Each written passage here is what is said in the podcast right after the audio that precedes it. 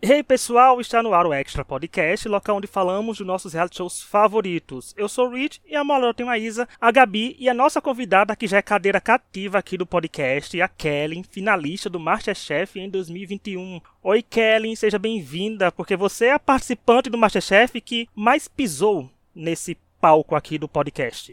Ah, é? Tem esse título? Boa noite, gente. Boa, boa, boa noite, bom dia, boa tarde, boa noite para quem estiver ouvindo esse podcast. Boa noite, Rich, Gabi, Isa. Sempre adoro estar com vocês aqui. Então, olha, hoje a gente vai comentar o 13 terceiro episódio da décima temporada do Masterchef Brasil, que foi exibido nessa terça-feira, 25 de julho, pela Band, e o top 11 virou top 10, dessa vez de forma oficial, já que a repescagem foi semana passada. Inclusive, um dos episódios que a Kelly veio aqui comentar com a gente, gente, foi ano passado, ela comentou a repescagem também. Então vão lá que ela falou informações de como é estar do outro lado vendo as pessoas repescadas. Kelly, quando tem a repescagem, vocês ficam com aquela sensação de que o programa vai demorar mais. Mas como é fazer uma prova após a repescagem. Depois que você viu que duas pessoas voltaram, no que na sua temporada foram duas, dá aquela sensação de que tem mais caminho a percorrer? É, a sensação é que você. Sabe quando você erra o caminho numa viagem estrada, que você tem que voltar para pegar a estrada certa de novo? É mais ou menos isso. Mas o sentimento, ele é muito contraditório, assim, porque a gente fica muito feliz, né? Em ver todo mundo de novo no programa, é uma energia muito boa, a gente torce tudo. E o lado ruim é que você vai ter que vencer, no meu caso ali, né, mais duas etapas pelo menos para chegar onde você já tinha conquistado antes. Então tem rola esses dois sentimentos aí. Ah, tá vendo? Então, mas pelo menos você conseguiu chegar no caminho, né? Você chegou na final, você conseguiu no caminho bom.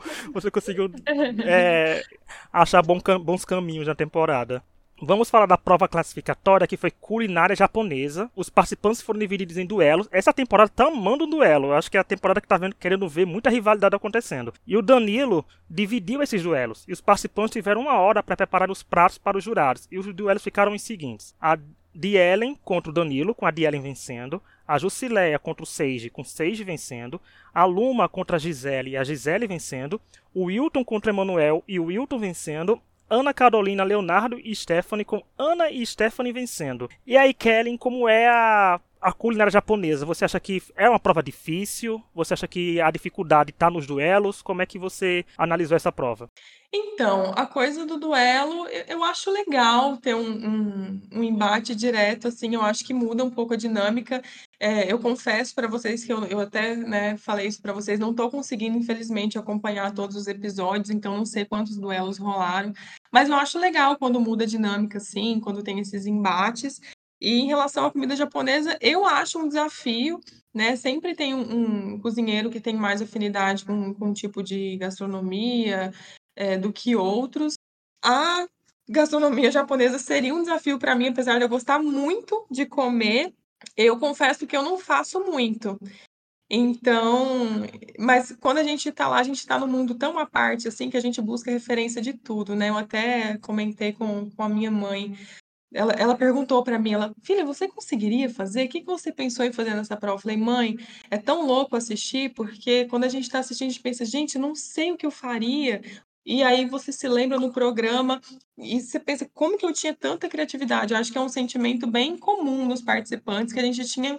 A gente tem muita criatividade quando a gente está participando.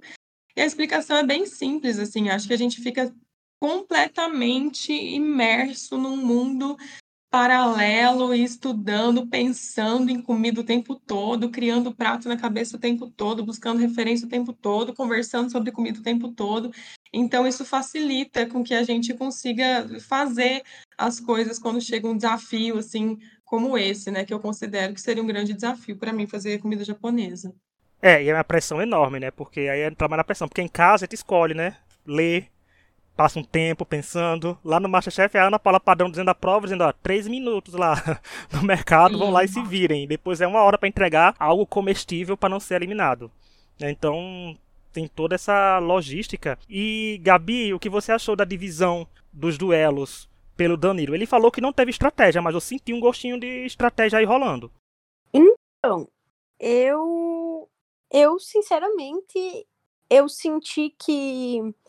Que ele, por exemplo, para escolher para ele, eu até comentei assim, uh, enquanto ia escolher, eu falei assim, ah, eu se fosse escolher para mim, eu escolheria de Ellen, porque a sensação que eu tinha assim como telespectadora é que de todos ali, talvez ela fosse a pessoa que teria porque geralmente ela, ela acaba cozinhando numa mesma linha, assim, sabe? Então eu, eu julguei que ela talvez não teria repertório, né? Pra fazer aquilo ali. E acabei enganando redondamente, porque ela tinha um, um repertório bem vasto, assim, ela conhecia várias coisas, né? E acho que aí vem muito do que a Kellen fala, que estando lá, eles sabem que eles vão ter que fazer uh, todo que é, tudo que é tipo de comida, então eles acabam estudando, né? Uh, agora, eu não sei, assim, acho que talvez em alguns eu senti que ele possa ter colocado duas pessoas que ele achava fortes, como por exemplo ali uh, a Gisele a Luma, e até mesmo a Jussi, que, que é forte, né, que já tem dois pins ali, uh, para competir com o Seiji, que é uma pessoa que teria um repertório muito vasto em comida asiática, né, comida japonesa. Então eu acho que ele que ele pensou estrategicamente sim. Uh, eu adoro essa dinâmica dos duelos, eu acho bem legal. O que eu não gosto é de um, um dos duelos entre três pessoas, né? Eu acho que eles deveriam fazer esse tipo de prova quando eles estivessem em número par, para que todo mundo estivesse competindo ali nas mesmas condições, né? Uh, no geral, sobre a prova, assim, o que eu senti, eu gostei muito quando eu vi o tema, tipo, pensei, nossa, vai ser muito legal. E aí depois eu fiquei um pouquinho decepcionada, assim, com o que foi entregue, porque não era o que estava, o que eu de cabeça. Eu nunca frequentei um lugar assim, né? Então talvez eu que esteja equivocada, mas uh, até comentando com a minha mãe que assiste comigo, a sensação que eu tinha de uma lógica assim de comida de boteco japonesa, para mim comida de boteco é muito mais algo que você consegue dividir, é algo assim que você consegue comer com a mão, e aí tinha gente querendo fazer até yakisoba, sabe? Sendo que, tipo, acabou não dando, porque eles querem macarrão. Mas, para mim, uh, talvez não. Eu não, não senti que aquilo ali seria algo que eu comeria num, entre aspas, boteco japonês, sabe? Pelo menos foi essa sensação que eu tive. Não que as coisas estivessem ruins ou mal feitas ou que não fosse comida japonesa. Só acho que, como eles enfatizaram muito essa questão do, entre aspas, boteco, eu senti que, que muita gente não, não entrou no conceito da prova, porém nenhum dos jurados mencionou isso. Então eu acho que talvez, né, falte, falte um pouco de repertório para mim uh, nesse tipo de, de gastronomia, assim. Não, eu ia falar que eu não saberia fazer nada, mas isso é uma frase que eu digo em todo podcast, porque eu não sei fazer nada mesmo, só sei julgar. Né? Então, assim, para mim foi uma prova que eu achei uma prova esteticamente bonita, porque tinha uns pratos bonitos. Por exemplo, o prato da Ana Carolina tava lindo, né? E olha que eu não gosto muito de comida assim. E eu encararia. Tipo, até o Leonardo que foi criticado pelos camarões dele, eu, né, pelo prato dele, dos camar, parte dos camarões, eu achei delicioso, só de olhar. Me deu vontade de comer. Sabe? Então essa, essa temporada eu tô achando isso. Mais uma vez eu quero frisar isso, de que alguns pratos estão bem apresentáveis. Tipo, na sensação de que, nossa, esse prato deve estar tá gostoso. Só de olhar, sabe? Tá realmente comendo pelos olhos, eu tô alguns pratos ali. Porque tem uns pratos bonitos. Tem um prato que eu olho e digo, hum, eu não pediria se eu tivesse a opção de pedir isso. Mas se chegasse até mim, eu comeria. Né? Então, assim, eu tô nessa vibe com alguns pratos. Eu achei que foram bem interessantes. Eu achei que. E tanto que eles foram bem elogiados nessa, já nessa primeira prova. Muita gente foi elogiada, os deslizes, tanto que o Rodrigo brincou com o, o duelo das três pessoas. Mas eu achei que foi bem assim. Eh, teve muitos elogios para poucas críticas. Eu até fiquei surpreso, porque a gente sabe que o Masterchef os jurados gostam né, de pegar nos mínimos detalhes mas eu achei que eles entregaram bem e serviram duelos interessantes. O que complica mais é porque cada um faz uma coisa tão diferente que não tem como comparar, né? Tipo, não foram os mesmos, o não é o mesmo prato para todo mundo fazer. A gente vê tipo diferenças de empratamento, diferenças de alguma coisa, apesar ah, o sabor de um tava isso, o sabor de outro não tava aquilo. Mas eu acho que isso complica pra gente, mas como é os jurados que vão provar, aí só fica um pouco mais difícil pra gente entender, né, aqui de fora, que a gente que não tem mas... esse conhecimento. É, no fim das contas, eu achei que foi bastante repetitivo até. No geral, a impressão que eu tive é que todo mundo foi numa zona bem segura, o que eu acho que é uma estratégia adequada, né? Se tratando de uma, de uma gastronomia tão diferente da nossa, tal, comida japonesa. Eu acho que, que foram numa zona bem segura. Ai, meu cachorro tá batendo aqui. E, E, e se repetiram muitas coisas, né? Eu vi que o omelete se repetiu bastante, é, o cogumelo, o, o, a própria mistura ali do porco com, com o camarão, eles utilizaram bastante, a carne de porco com um molho agridoce, ali um tarê, então muita fritura, né, muito tempura, eu acho, os molhos, muito ponzu e muito teriyaki, eu acho que as coisas repetiram muito no fim das contas, porque era o que a maioria teria como uma zona mais segura mesmo. É, foram no safe, né, para salvar e alguns tinham que ter pensado que são duelo, né? Você não tem que batalhar com outros 10, era só com uma pessoa, né? ou duas no máximo. Mas foram assim mesmo. Isa, e você, o que achou dessa prova, das divisões de duelos? Eu gostei também. As minhas críticas são as mesmas que vocês, assim. Eu acho que essa era a hora que tinha para inovar, sabe? Porque é, para arriscar, né? Digo, por conta de não ser uma prova de eliminação. Então seria a hora de sair um pouquinho da casinha. É, mas faltou um pouco mesmo essa referência. Apesar de que não teve nenhum prato que estava extremamente ruim, né? É, esse foi um dos episódios que a gente. É difícil a gente sempre falar, a gente falar isso, mas teve bem poucas críticas, né? Eles entregaram bastante coisas bem boas e foram bem elogiados pelos chefes. É, então, pode ser que minha percepção também não seja correta. E o curioso foi que eles não deram a vitória para um prato de forma geral. Eles às vezes estão dando isso, mas eu achei que estranho essa semana eles não tiverem. Porque em outras semanas que tiveram duelos, tivemos os duelos, ah, tivemos os vencedores de duelos, mas não disseram aquela pessoa que realmente tinha sido a melhor. Né? Tipo, você ganhou essa prova. Então. Hum, Verdade. Hum, eu percebi tava faltando alguma coisa mesmo, Rich. Era é? isso. É, é, porque eles sempre dizem assim, foi um duelo, mas o melhor entre todos foi fulano. Não teve isso. Eu achei estranho. Eles estão distribuindo tanto pin, né? Que é os pin dessa, dessa temporada. Que eu fiquei, ué, quem aí? Mas quem foi o melhor entre todos? Não teve. Eu achei estranho. Porque no final das contas, o episódio então contou a vantagem maior, né? Que é a vitória. Foi pra prova da eliminação. E é uma certa forma um pouco injusto com quem ganhou a primeira prova, né? Que teve é. que ganhar a primeira. Eu achei que faltou. Ou dava um pin para todo mundo que ganhou o duelo, né? Mas não, eu estranhei. Mas Kellen, quem você achou que foi a melhor? Se você, pelo que você viu, assim, você teria dado o pin para quem? De quem levou a melhor? Um, de quem ganhou a melhor na prova do, do Izakaya? Bom, eu acho que, que eu, não sei se, se eu daria para o é Sege, né? O, é, o Sage. Sage. Ele, eu achei que ele foi um pouquinho diferente. Eu acho que ele tinha uma referência um pouco mais sólida é, das coisas, mas eu gostei muito de, da, do prato e da apresentação da Luma, que ela nem ganhou o duelo.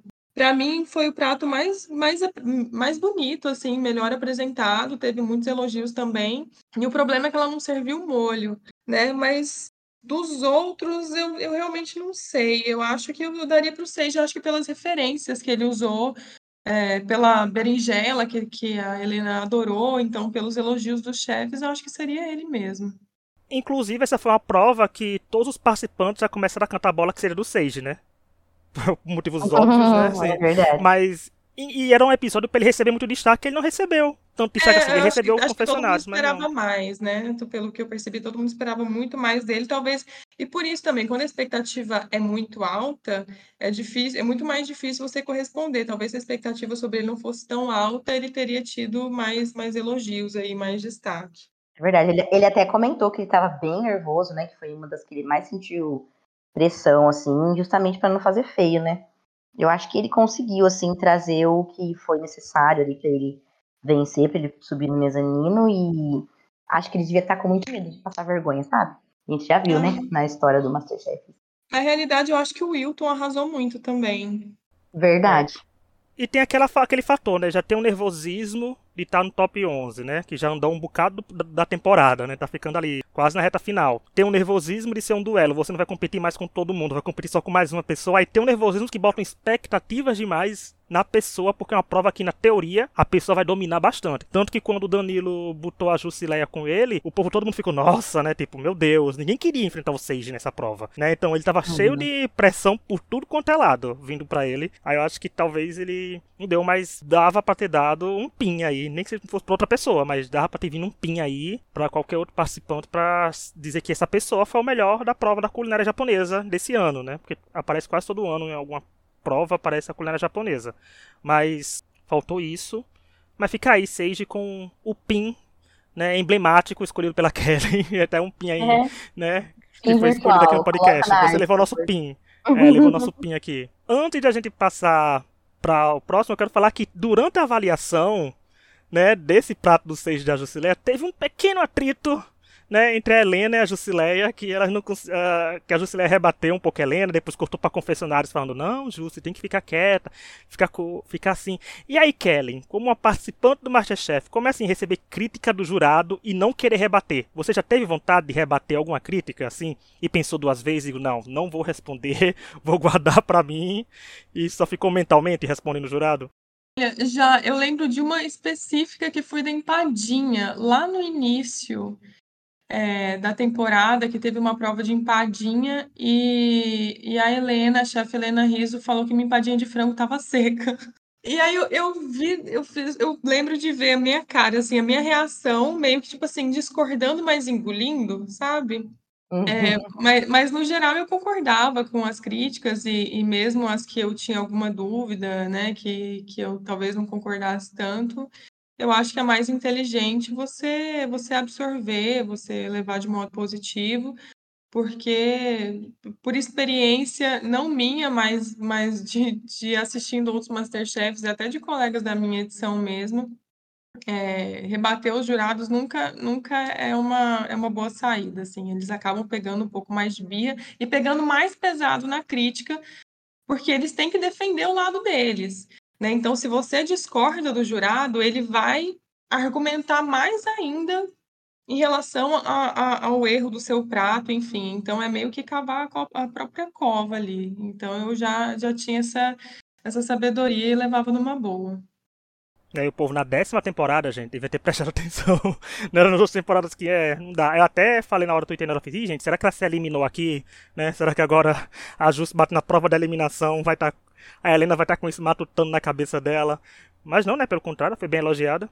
É, mas é muito de personalidade. É, sempre tem alguns que, que têm mais dificuldade. Na minha edição tinha uma, uma pessoa que, que tinha um pouco mais de dificuldade, que a gente até brincava, que rebatia bastante as críticas.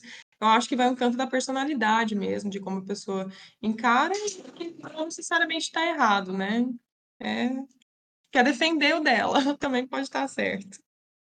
Olha, teve o meu momento favorito disso tudo. Eu acho que, não sei se muita gente notou, mas como falei antes, eu falei que eu não, não presto para julgar comida porque eu não sei fazer nada, mas a edição eu não sou editor, mas eu presto atenção no mínimo detalhe porque faz assim, quando a Helena fala pra Jussi que ela é caprichosa, é aquela musiquinha otimista subindo, sabe? É a Helena falando, Jussi, você é muito caprichosa. É aquela musiquinha animada, é a cara da Jussi. Aí ela fala, mas a mudança da música pra música tensa, né? E a cara da, e a expressão da Jussi, ele notando o brilho dela murchar com aquele mas, eu acho que para mim foi um 10-10. O editor do Masterchef nesse momento aí brilhou, viu? Porque foi muito bom é um trecho muito bom, porque é uma mudança de expressão e todo mundo realmente pega de surpresa. Quando a Helena começa elogiando, ele pensa, eita, a Jussi arrasou. Será que a Jussi ganhou do Sage? Mas não, ela começa o mas, aí começa a murchar a Jussi. Então, assim, achei que foi um momento bem interessante, um momento bem assim, que é bom prestar nesses detalhes, porque é aí que casa a edição, e quando essa rebatida da Jussi faz mais sentido, assim, fica maior do que, né, cria um momento para tudo isso. Então achei bem interessante. Izzy Gabi, vocês têm alguma coisa para falar desse momento? Acharam que foi bom pra Jussi, que foi ruim pra ela? Achei que não precisava também. Eu acho que não tem porquê, sabe? Porque acho que a Karen pontou muito bem, sabe? Tipo, só vai fazer o jurado, tipo, ficar argumentando, argumentando e dependendo do quão incisivo você for, ainda a pessoa pegar ranço, sabe? Então acho que não tem porquê. É.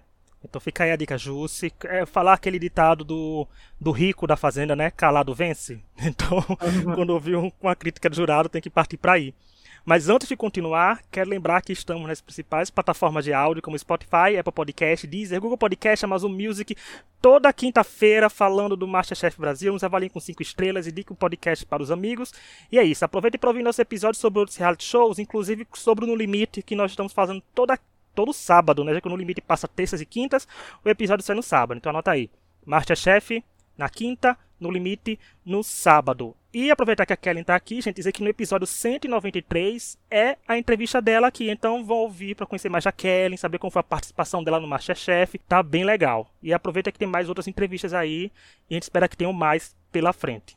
Né, Dona Endemol? Vamos ser legal com a gente mesmo. Prova eliminatória, que foi uma prova do café. Saímos do Japão, chegamos no café com Danilo, Emanuel, Jusileia, Leonardo e Luma, tendo uma hora para harmonizarem tipos de café com outros ingredientes por semelhanças ou contrastes. E aí, Kellen, como é uma prova assim de harmonização e logo com café? É mais difícil? Como é que você viu essa prova aí? Então, infelizmente eu não tô com o meu caderninho que eu andava é, lá no Masterchef, porque eu tinha anotado todas as opções que eu poderia fazer numa prova de harmonização com café, você acredita? Ah, que legal. Tinha, tinha isso tudo anotado. O que eu me lembro era que eu tinha uma referência de um prato da Heaven, que ela fez também com harmonização de café no Masterchef Profissionais, que ela fez, acho que foi uma barriga de porco e um molho de cebola caramelizada, então eu peguei um pouco disso isso como referência. É, e aí tinha várias ideias lá, né? Acho que, que vai muito também para o que a gente já, já conhece, que, que harmoniza bem, que vai fácil com café, coisas que, que levam milho, o próprio milho, o pão de milho, a própria broa que apareceu, milho tostado, queijo também vai muito bem é, a carne de porco, cebola, então tinha todas as, eu tinha várias ideias em torno dessas referências aí de sabor, mas acabou que na minha temporada caiu chá, que eu nunca tinha pensado em harmonizar. Não é bom que foi, foi preparada para o café, recebeu chá, né? Recebeu um chazinho. Mas tá vendo? Mas eu achei interessante você andar com o caderninho.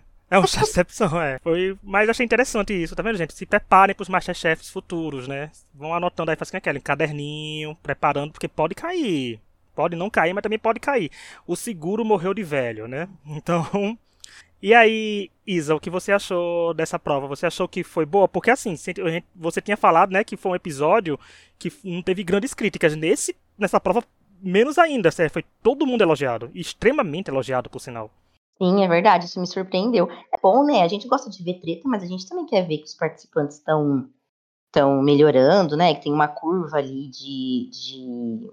Ah, a gente quer que todo mundo se dê, se dê bem, né? Então, é, eu gostei de ver, assim, eu achei que elevou bastante o nível do episódio, da temporada de forma geral, né? É um, está sendo uma temporada muito boa e isso só prova que é, não tem ninguém ali para brincadeira. Eu adorei essa prova, eu achei super interessante. Eu sempre acho provas de harmonização muito legais, porque é uma, é uma habilidade muito específica de cozinheiros. Então, é, por exemplo, eu que sou completamente amadora, amo cozinhar, sim, mas eu sou amadoraça, né? Eu ficaria perdidaça numa prova dessa, não saberia. Eu, eu ia com certeza pro tiramisu também. então, é, eu acho que é muito legal, porque mostra que mostra não, eu digo assim, a prova faz as pessoas mostrarem que tem um conhecimento um pouco além ali do que o amador do meu nível, entende? Então eu achei bem legal.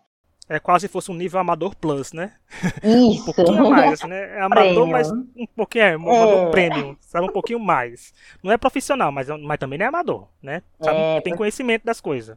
Porque tem que ter um nível de conhecimento muito maior, né? Pra você saber o que harmoniza com essas coisas. Então, um paladar super aguçado, igual eles estavam experimentando ali, já foram vendo o que, que combinava. É, não sei se eu tenho essa, essa capacidade, não. Então, eu acho muito interessante quando aparece. Mas sabe, só complementando o que a Isa falou, é um exercício muito legal da gente fazer, porque às vezes a gente acha que a gente não consegue, também porque a gente nunca se coloca nessa situação, né, de vou harmonizar um café, vou provar, tentar sentir cada nuance, vou pensar, vou buscar uma referência. Lógico que de primeira vai ser um pouco mais difícil, mas você pode encontrar algumas coisas, né? A gente só não presta muita atenção quando está tomando um café, não pensa na harmonização, não pensa nas nuances, mas se você fechar o olhinho e pensar, pode, pode sair alguma coisa. Vai, Isa, vai testar, viu, Isa? Vai harmonizar café, vai provar. Vai harmonizar. E você, Gabi, o que achou dessas harmonizações de café? Eu também acho muito legal ver que o nível tá altíssimo, né? A gente gosta de ver quando quando eles aquelas provas onde parece que dá tudo errado, mas a gente também gosta de ver quando eles eles acertam, né? A gente enfim, é, é muito legal ver nível alto, né? A gente não gosta de ver só as tretas, também quer ver cozinha boa. Então, Uh, achei legal, eu também gosto acho que foi a Ana Paula que falou que ela gosta quando a prova é livre, porque eles podem, uh, enfim, colocar mais à prova a criatividade deles, né? E uh, eu também, eu, eu saberia, tipo, só o básico, assim, eu acho que, por exemplo, o milho, né, que a gente sabe que, que harmoniza bem ali, uh, enfim, eu, eu saberia, tipo, o básico do básico, assim, uma harmonização já com, com proteína, essas coisas assim, seria para mim também um outro nível ali de dificuldade. eu acho que a escolha do tiramisu ela teria sido um caminho seguro em um dia mais normal, não tão atípico. E aí, atípico que eu digo é que todo mundo tipo, foi muito bem. Eu acho que se fosse num dia como costuma ser, que tem pessoas que vão, tipo, super bem e pessoas que acabam cometendo vários erros, o tiramisu seria um, um caminho seguro que teria deixado ele na competição, sabe? Porque no geral, a gente sempre tem alguém que, tipo, peca muito, sabe? E acabou que ele fez essa escolha mais segura em um dia que todo mundo foi muito bem, senão eu acho que teria sido uma escolha inteligente, sabe? Embora, tipo, não tão ousada, né? E, e, e básica, assim, clássica, não básica, né? Porque é difícil de fazer, mas clássica, assim, sabe? Então, não teve aquela coisa de, tipo, precisar criar algo pensar muito assim no sentido que eu acho que mesmo que o biscoito tivesse, por exemplo, mais molhado, né, não tivesse tão seco, eu acho que talvez ele sairia porque todo mundo foi muito bem e ele foi quem tipo não criou nada novo assim, né? Porque ele não precisou nem fazer as combinações, ele já pegou um prato pronto que harmonizava com café, sabe? Então eu acho que em um dia mais comum ele teria teria ficado. É, faz sentido e foram muitos elogios. Por exemplo, o Emanuel e a Luma, né, foram extremamente exaltados, né? A Jusilia também foi bem elogiada. Mas o Emanuel Lume em si, a Helena estava simplesmente alucinada com os pratos, né? De forma positiva. Ela, o Rodrigo e o Jacan. Então, eu acho que o nível foi muito elevado. Eu até estava ficando tenso pelos participantes, porque assim, o Emanuel foi o primeiro, foi bem elogiado. A Luma veio depois, foi bem elogiada. A Jusilé veio depois. Digo, gente, é uma prova só com cinco pessoas. Você vê três sendo elogiadas de cara assim, sobra cinco. E é o meu prato, então, que vai ser o detonado aqui. Eu vou ser eliminado. Mas eles foram assim, mas olha, eu sinto. Porque assim, é um achismo meu, viu, gente? Assim, achismo meu, do meu mundinho aqui. Que é engraçado ver como a Helena é sincera nos comentários dela e que ela não consegue disfarçar quando ela tá procurando item para elogiar. Porque o, peguem os, os elogios dela para Emanuel e para Luma, que ela quase, né, se explode de alegria no prato da Luma, mas na hora que ela vai falar do prato do Danilo, ela procura muitos pontos positivos para justificar alguns erros que o prato teve né? E a Helena faz isso geralmente quando ela tem que elogiar a pessoa. Né? Isso é um achismo meu, mas é um modus operandi que eu, analisando, vendo esse episódio todo ano, eu acho, né? É um. Esse, dá pra fisgar isso da Helena. Que ela elogiou, mas ela não elogiou gostando tanto. Eu concordo. Eu acho que quando ela gosta, ela, ela mostra no, na fisionomia, assim, o rosto dela muda. Ela realmente é muito sincera no, no olhar ali, no, ela sempre abre um sorriso quando ela gosta muito e é muito espontâneo. E, e falando sobre, comentando um pouco sobre o que vocês falaram sobre a prova, gente, eu fiquei muito feliz de ver essa prova. Pratos lindos. Eu não acompanhei os outros episódios, agora eu tô super querendo ver. É, eu já queria, né? Não foi por não querer ver que eu não consegui acompanhar, então, consegui ver muito pouco, mas vendo os pratos dessa prova, eu falei, gente, eu quero ver se eles evoluíram tudo isso para chegar nesses pratos, se eles já começaram forte. Eu já, já vi pelas redes sociais que é um time forte, mas pratos realmente muito bonitos. Eu fiquei muito feliz com o nível da prova. É, e é bom, eu acho muito gostoso ver, apesar de ser duro, né? Mas quando um, um participante sai por ser o menos bom e não sai esculachado por ter feito algo muito horrível, enfim, acho que sai de uma forma, para o participante, de uma forma muito digna também. Eu fico é, muito feliz, assim, é muito gratificante ver esse tipo de prova. E eu, eu achei que eles arrasaram muito. Os pratos realmente estavam muito, muito, muito bonitos. E, e, em relação ao tiramisu, quando eu vi que ele ia fazer tiramisu, eu falei, não, você não vai fazer. Eu achei que os chefes iam criticar desde o início. E, para minha surpresa, eles deram uma chance. Falou, não, pode ser, pode ser bom, pode ser legal e tal. E aí, pensando, acho que no que a Gabi falou, que realmente ele foi numa, numa zona muito segura, né? Só que te, tinha que ser muito bem feito e não podia ter acontecido o que aconteceu de todo mundo e muito bem, porque eu acho que o critério que desempatou foi justamente a criatividade. E em criatividade ele teve nota zero, no meu ponto de vista. Foi zero criativo. Pensando que quase sempre tem alguém que vai muito mal, e ele contou com essa pessoa que, que talvez tivesse uma criatividade e escorregasse ali na criatividade, entregasse um prato muito ruim, e aí ele teria, teria salvo por ter entregado algo gostoso, porque tiramisu é, ele mostrou que sabia fazer, então ele sabia que não ia fazer algo ruim. Mas ele não contou que todo mundo fosse fazer algo bem legal, e aí, quando a criatividade foi desempatar, ele realmente não, não, teve para ele, não. Não, e o curioso é que, como a Kelly falou do, da questão nível, pois Kelly, tivemos dois episódios que a pessoa fizeram um, foi um prato ruim, mas não foi eliminada porque teve um pior. E eram os erros que você dizia, não tem como defender. Sabe? Então, assim, realmente uma, eles mostraram uma evolução. Eleva, eles elevaram o nível da temporada nessa prova da eliminação. Porque realmente mostraram que estão evoluindo. E muito, né? Porque não é, não é todo episódio do Masterchef que a gente vê que sai o menos pior. O menos melhor, no caso, né? Assim, que sai quem realmente todo mundo vai bem. Não é do feitio do Masterchef, né? Dizer que todo mundo vai bem. Sempre tem que criar, criar, aquela tensão. Geralmente cria uma tensão quando duas pessoas não vão bem, aí fica, nossa, quem saiu dos dois? Mas não, nessa criou uma tensão e dizer, e aí?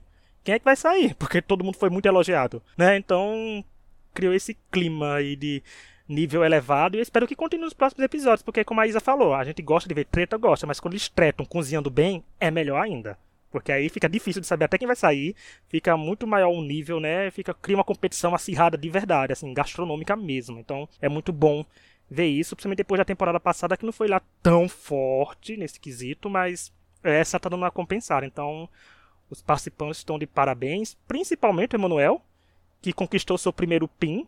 E só para nível de curiosidade, falando em pins, se a temporada de 2021, Kellen, desse em pins, você teria seis pins no seu avental, ó, estaria bem cheinha. Você, o Eduardo e a Isa estariam na final cheio de pin ali, porque vocês ganharam praticamente metade das provas são de, foram de vocês, né, do Masterchef.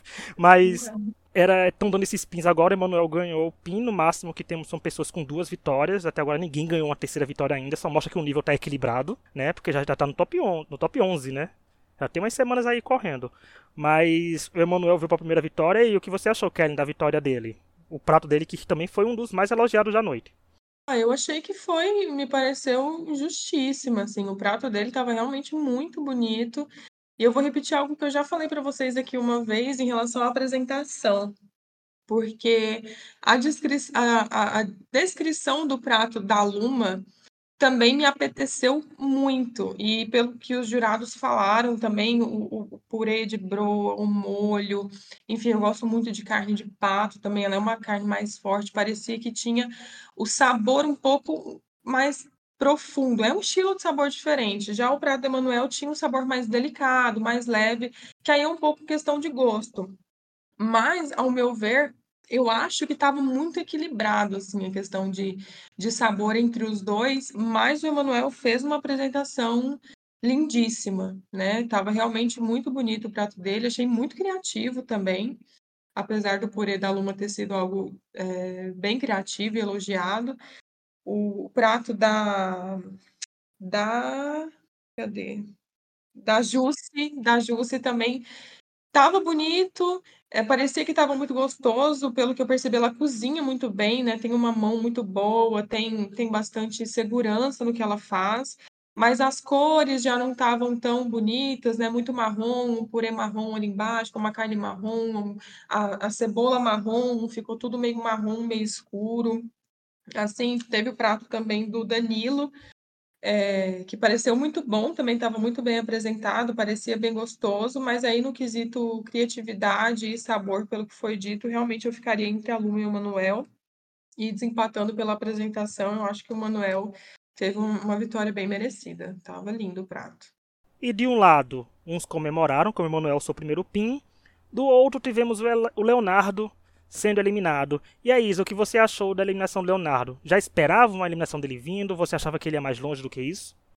Ah, vindo não, né? Mas assim, por tudo que a gente falou, eu acho que foi bem coerente a eliminação dele. É, justamente por conta dessa falta da criatividade que a gente comentou, né? E era uma prova, uma prova de harmonização, com certeza, é uma prova de criatividade pura. Mas eu não acho que ele tenha sido necessariamente ruim no episódio de hoje, né? É, mas deu para entender porque eles escolheram ele e acho que fez total sentido. Achei que a eliminação dele foi bem é, tocante, assim, né? Ele entregando o tercinho pro Jacan e falando da admiração dele. É, a Ana Paula falando, né, que ele largou o emprego e comprou uma passagem só de ida. Cara, isso é muito louco, né? A gente às vezes esquece desse lado quando a gente tá assistindo o programa, né? Que as pessoas de lá simplesmente têm que abdicar da sua vida por, sei lá, dois meses? Quanto que dura? Então, é muito maluco, né? A gente pensar nisso. Então, aí, na hora que ela falou isso, eu fiquei pensando, assim, que ah, isso. Fiquei até meio triste, assim. Acho que ninguém merecia ser eliminado. É, mas infelizmente alguém tinha que sair, né? Numa semana boa, o Jacan falou que ele tinha que sair feliz porque ele foi o melhor. Eu digo, feliz tanto não, né, Jacan? Não dá pra sair tão feliz, mas dá pra sair pelo menos com a sensação de que foi bem, né? É. Né? Aquela sensação de que, ai, nossa, foi muito ruim na prova, foi eliminado. Não, ele foi bem na prova, foi bem elogiado. Mas infelizmente tem que sair um toda semana, né? Tinha uhum. uma temporada que podia não sair ninguém, né? Ou podia sair mais de uma pessoa. Mas até agora o Masterchef não fez isso, né? De não eliminar ninguém. E eu achava que o Leonardo, ele foi um pouco apagado no decorrer da temporada. Mas apagado eu não, eu não sei o porquê. Não sei se é porque ele durou até só o top 11.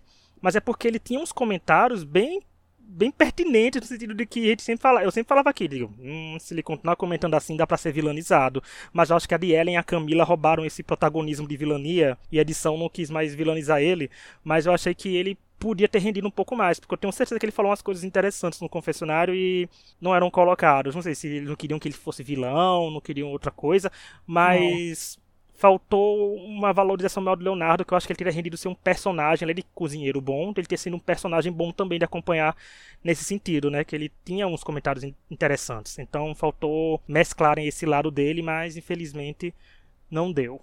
E você, Gabi, o que achou da saída dele?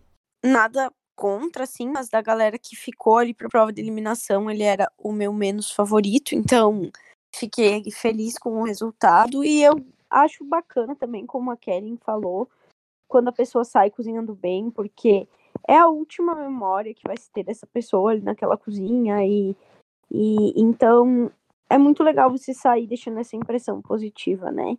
Então, acho que foi assim, foi justo e foi foi uma eliminação bonita, também teve aquele momento legal ali com o Jacan. Enfim, eu acho que é isso assim, não tem muito a acrescentar. Jacan que pegou gosto por distribuir broches, né? Ele nunca fazia isso, mas depois que fez uma uhum. vez, agora toda é temporada, uns dois, três broches que ele perde na, na temporada. Que ele, principalmente no Masterchef Mais, ele entrega bastante broches por aí. Vamos passar para o bloco dos destaques, porque toda semana nós aqui do podcast e os convidados, quando tivermos, escolhemos nosso destaque do episódio com base em critérios pessoais. Então, nós temos quatro pessoas no podcast. Pode vir quatro pessoas, pode vir duas pessoas, três pessoas, uma pessoa, nenhum eu sei que não vem. Vem pelo menos uma, tem que vir. Mas e aí, começa pela Kellen. E aí, Kellen, quem você acha que foi o destaque desse episódio para você? Qualquer critério. É só dizer quem você acha e por quê. Olha, eu acho que eu vou dar para Manuel justificando pelo comentário que o Jacan fez, que eu achei que foi muito forte. Ele falou, enquanto os chefes estavam reunidos lá no restaurante para escolher o melhor prato do melhor prato da eliminação, o Jacan falou que tinha prato de final. E como o Emanuel ganhou, eu acredito que esse elogio era para o prato do Manuel, que realmente estava muito bem, é, muito, foi muito bem pensado, estava muito bem apresentado. Então eu achei que foi assim um elogio pesado e que, que pode trazer muito, muito gás para ele na competição. Então, eu acho que o destaque, pelo prato que ele apresentou na eliminação, vai para ele. Isa, para você, quem é destaque? Olha, eu vou dar uma, uma pimpada aí no Sage. É, eu gosto muito dele, sabia? Eu acho muito estranho que ele é meio apagado na edição, assim, porque é, ele se esforçou bastante nesse episódio também. Acho que foi uma prova a primeira prova, né, foi bastante especial para ele. E eu, eu gosto dele, então acho que ele merece. Ou seja, a gente parece ser gente boa, né? Parece ser uma é, legal. Então, Parece, também fica a cara dele, achei ele super fofinho. É, eu acho que ele seria muito meu amigo, assim, sabe? Tipo, da minha roda de amigos. Então eu tenho uma simpatia de graça por ele, assim, então eu acho que é. Já que o critério é meu, eu faço o que eu quero. É, o Sage levou o pin simbólico da Kelly e ele levou um destaque da semana. Ó, saiu ganhando várias coisas aqui hoje, ou seja, nesse Olha. episódio. Saiu, saiu bem vitorioso. Gabi, e você, quem é seu destaque? Eu vou votar no Emanuel também, porque eu acho que o Emanuel, ele venceu. ah, ele venceu uma prova onde o nível estava muito alto, né? Então eu acho que a vitória dele nesse contexto é mais relevante do que a vitória do Sage. E o Emanuel era uma pessoa que no começo ele tinha se de- destacado, assim, ele era visto como um grande concorrente. Depois eu achei que ele foi se apagando um pouco e agora essa a conquista desse pin veio para colocar ele de novo nesse lugar, sabe, de, de grande concorrente. Então, eu acho que talvez justamente nesse momento do top 10 também seja um momento crucial assim para o participante começar a se destacar, sabe? Eu acho que quem não se destaca até agora, a situação talvez seja um pouco preocupante assim pensando em, em futuro na competição, sabe? Ah, e eu, eu não vejo a hora de ver a Luma ganhar esse pin também, porque eu gosto muito dela e ela vem batendo na trave também há muito tempo, né? Mas eu acho que por tudo isso eu, eu voto Manuel como meu destaque.